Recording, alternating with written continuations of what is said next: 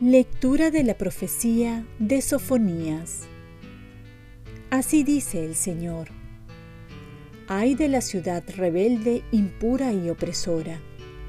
No escuchaba la voz, no aceptaba la corrección, no confiaba en el Señor, no se acercaba a su Dios. Entonces daré a los pueblos labios puros, para que invoquen todos el nombre del Señor para que les sirvan unánimes. Desde más allá de los ríos de Etiopía, mis fieles dispersos me traerán ofrendas. Aquel día ya no te avergonzarás de las malas obras con que me ofendiste, porque arrancaré de en medio de ti a esos altaneros y orgullosos, y no volverás a engreírte en mi nombre santo. Yo dejaré en medio de ti un pueblo pobre y humilde, que confiará en el nombre del Señor. El resto de Israel no cometerá maldades, no dirá mentiras, ni se hallará en su boca una lengua embustera. Pastarán y descansarán sin miedo alguno. Palabra de Dios. Salmo responsorial. Si el afligido invoca al Señor, Él lo escucha. Bendigo al Señor en todo momento. Su alabanza está siempre en mi boca. Mi alma se gloría en el Señor. Que los humildes lo escuchen y se alegren. Si el afligido invoca al Señor, Él lo escucha. Contémplenlo y quedarán radiantes sus rostros no se avergonzarán.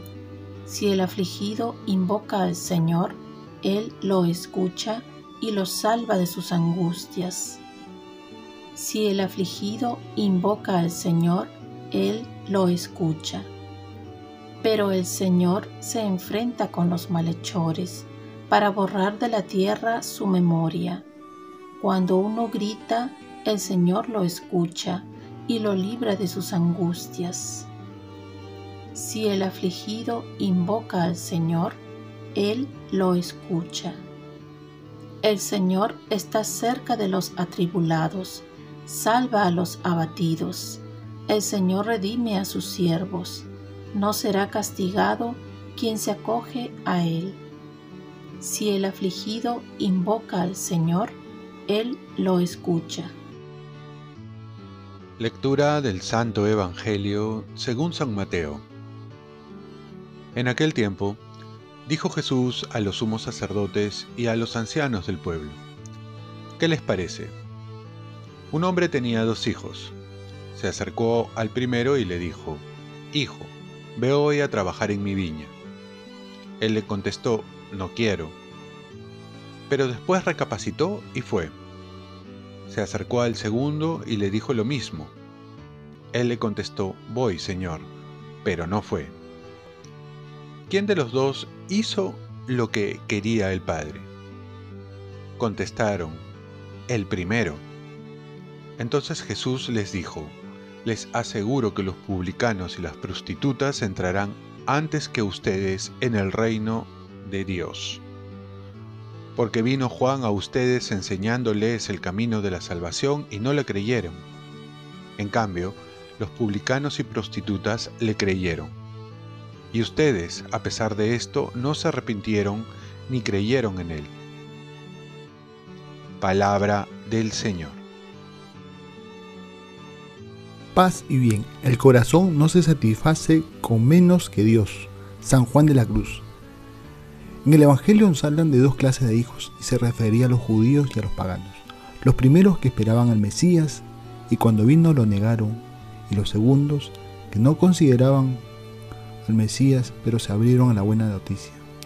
Aquí también se puede decir que hay dos tipos de personas. Unas que dicen sí, sí voy a cambiar, voy a ser religioso, sacerdote, voy a ir al grupo, voy a acercarme a Dios y al final nunca lo hace. Y uno se pregunta por qué dicen sí. Quizás por salir del paso o no lo piensan, o lo dicen de compromiso, o se contentan con querer quedar bien. Al final todo es igual y pierden la oportunidad de hacer la voluntad de Dios en sus vidas. En cambio hay otros que pueden decir no a la invitación de Jesús, no a cambiar sus vidas, no a acercarse a Dios. Porque saben las consecuencias del sí. Y por experiencia esas personas que se les va insistiendo y como la gota que cae lentamente a la roca y poco a poco la va rompiendo, después de ese no, lentamente pasa a un quizás, a un y por qué no. Y entonces van pensando seriamente y cada vez más seguros pasan de su negativa a la confirmación del sí, gracias a las oraciones, a la perseverancia en la invitación, al dejarse amar por Dios, llegan finalmente a decir un sí, que es un rotundo sí en sus vidas y cuando aceptan al Señor, ya no lo dejan porque han meditado, han orado, han consultado y han dado una respuesta que va a confirmar con su modo de vida. Esto también fue mi caso, que para ingresar al convento, después de mi media experiencia, tenía que volver al cabo de un mes y me tomé un año para discernir si esa decisión era la voluntad de Dios, si realmente era lo que quería en el fondo de mi corazón. Y así, después de ello, dije un sí. Y este sí, con la gracia de Dios y sus oraciones, va confirmándose cada año y ya van 25 años de vida religiosa consagrados al Señor. Y hoy celebramos a San Juan de la Cruz. Nació en 1542 y con Santa Teresa de Jesús fue un reformador, fundando el primer convento masculino de la Orden del Carmelo Descalzo.